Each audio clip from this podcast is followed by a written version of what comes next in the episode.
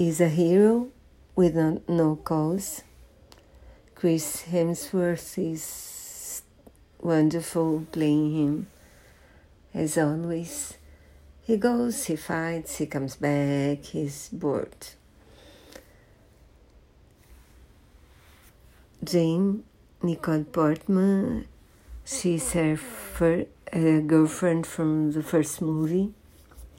He's dying of a cancer, stage four. But he, she goes to Asgard, uh, a village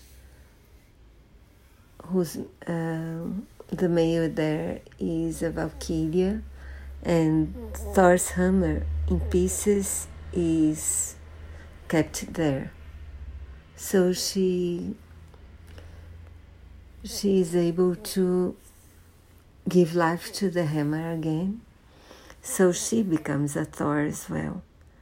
Thor is using another weapon, but also able to produce thunder. And the bad guy is Christian Bale, also wonderful. He is a man who lost his daughter in the desert. And when he finds his God, the God tells him that he's, it was all for nothing, that gods are cruel beings, they don't guarantee uh, an afterlife, they don't guarantee anything. So he takes a he picks a sword, which is an arm, a weapon of death, and makes it him very powerful. And he starts on his on a mission to kill every god in the universe.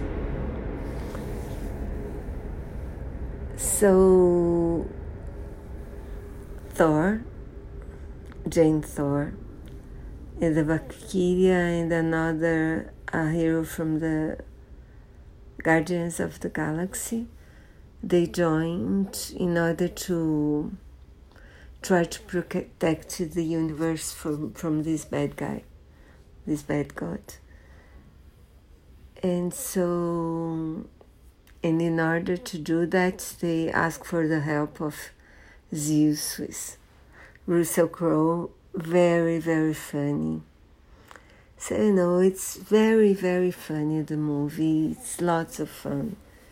It has uh, his, this, it's sad moments because, you know, she's sick, everything, but it's, I did love it.